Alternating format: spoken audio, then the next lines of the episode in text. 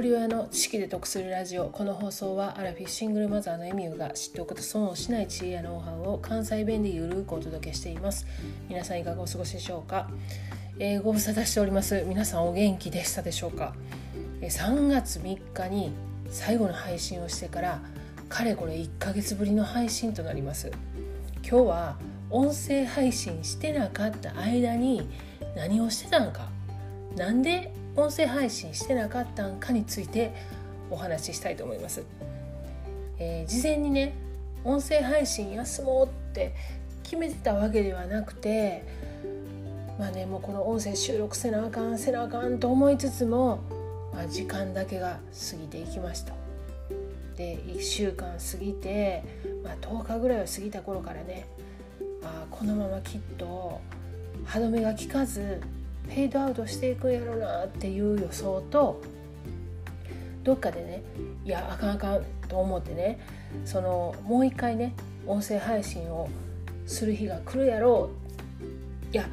そうでないとやっぱりもったいないっていう気持ちでね悶々と1ヶ月過ごしていました。もう悶々とですよ。でただ音声配信がねできてなかった大きな理由はまあ、やっぱりね時間の問題やったんですよね。でもこれはねもう一生言うてるんちゃうかっていうぐらいもうこの時間の管理もう自分の成長のなさを感じています。でまずね今年に入ってこのベースで組んでるこの予定とはね別にまた新しいことをスタートさせてしまったんですよね。でこの自分の持ち時間っていうのはもう限られてるじゃないですかみんな1日24時間やからね。で何かに時間を割いたら何か削らないといけない。で結局その矛先が、まあ、音声配信の時間を削るっていうことになってしまったんですよね。で私はねこの5分10分の音声配信の準備にね最低でも1時間ぐらいかかるんです。で今こうやってねこう流暢に話してるように聞こえてると思うんですけれどもこれってねちゃんと下書きがあるんですよ。でこの下書きを作るのに時間がかかる。で普段のねその喋りがね下手っていうわけではないと思うんですよ。でもねこう人と会ってると、まあ、その人の表情とかその前後の文脈からねこう思いつきで話しても分かる部分ってあると思うんですけれどもこの一方的なこの音声だけの配信やとね例えばその言葉のチョイス間違ってたりとかその前後ろ間違えて言ってしまうとねその違うように伝わってしまったりまたその同じこと何遍も繰り返して言うてしもたりとかそういうことをね気にしてるとねまあ何もなくねこう本番で一発勝負でね話せなくなってしまうんですよね。でこの音声配信はその個人が好きに配信していいわけやし、まあ、仕事でやってるわけでもないから備えに気を使わんでもええのにねもうこれ勝負なんですよ、ま、要するにね気が小さいんですよね。なのでこの音声配信するのに意外と時間使ってしまってる。で新しいことをね始めてしまってそこにも時間を使わないといけなくなった。で削れるとこどこやろうってなった時に音声配信やったんですよね。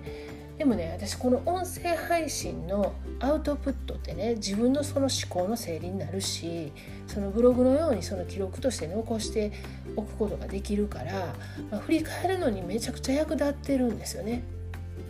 だから続けたいと思ってる。なのにその優先順位を下げてる理由は何やろうって考えたんですよ。そしたらね分かったことが一つあった。でそれはねその音声配信以外にアウトプットの場が増えたっていうことやったんですよね。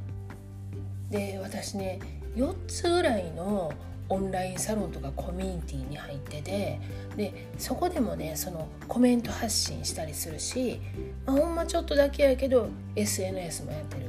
で新たに始めたことの場所でフィードバックとか振り返りなんかをがっつりとしないといけないからそこでもアウトプットしてるんですよね。で去年一昨年からかな始めた自分軸手帳もね今年はもうびっちり書きまくってるんですよね。なのでこのアウトプットする場が多いからアウトプットに満足してるっていうことがね一つ分かったことなんですよね。で新しいことってね一体何始めたかというと聞くサポーターの勉強をしています聞くっていうのはその人の話を聞くの聞くなんですけれども傾聴って言われる方の聞く方です。でその聞くことのサポーターが活躍できる会社があってそこのサポーターになるために学びながらセッションしたりしてるところなんですよね。で去年ね「 Listen 聞くことは最高の知性」っていう本を読みました。ケイト・マーフィーっていうジャーナリストの方が書かれた本なんですけれども漢訳が篠田真紀子さんで身近な家族や友人とのその関係性を保つためにはね聞くことが大事やっていうことは私もその随分前からね知識として持ってたしで自分もね聞いてるつもりでいてた。でもこの本を読んでね私全然聞けてなかったっていうことに気づいたんですよねで子育てしてる中でこの悩むことも多かったんですけども聞くっていう本質をね理解できてれば全ての人間関係がスムーズでかつその自分の価値観の幅とか視点もね広がっていくんちゃうかなと思ったんですよね。でこの書籍の簡訳している篠田真紀子さんにアンテナが立つようになってで私の大好きな古典ラジオにも出演されてたので聞いてるとエール株式会社っていうところで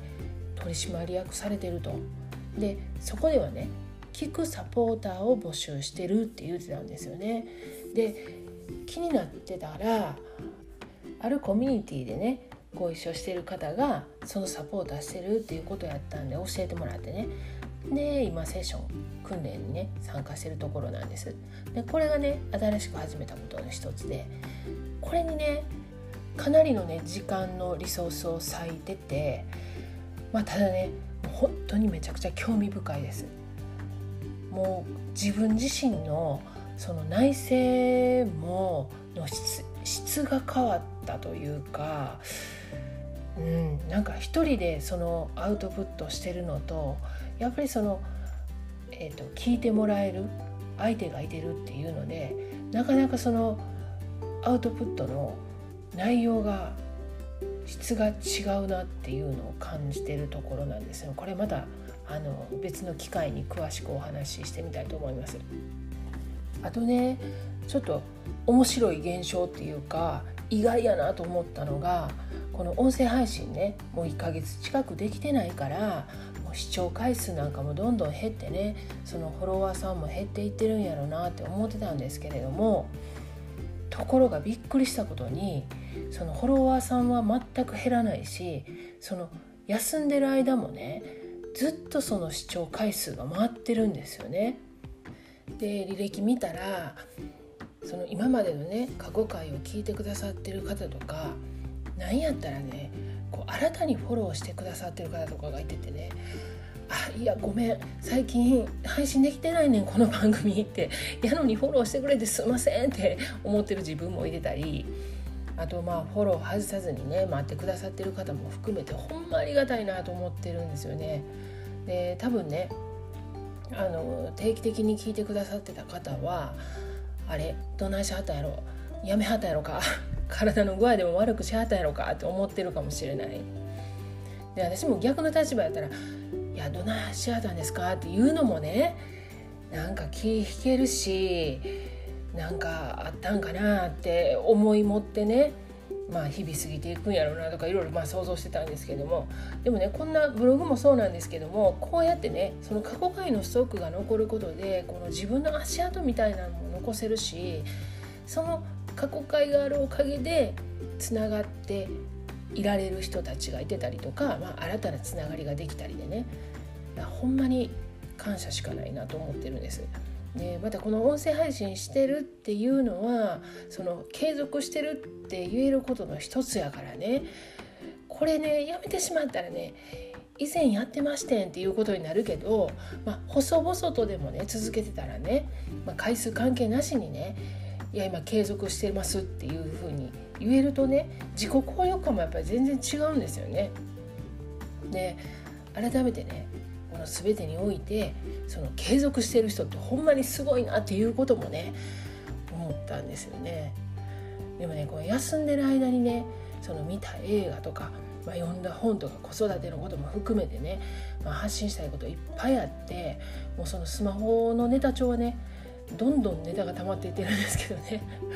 なのでまたねぼちぼち音声配信再開しようと思ってますんで不定期なんですけどもよかったらまたお耳寄りください。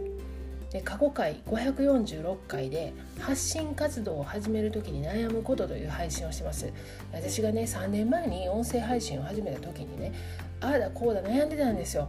ね、今振り返ったらねめっちゃしょうもないことなんですけども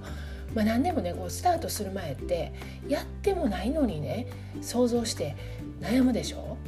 ね、今考えたらアホちゃうかと思うんですけども、まあ、その時の気持ちについてね振り返って話してる回になります。概要欄にリンク貼っておきますのでよかったら合わせて聞いてみてください。では最後までお聴きいただきありがとうございました。今日も笑顔で。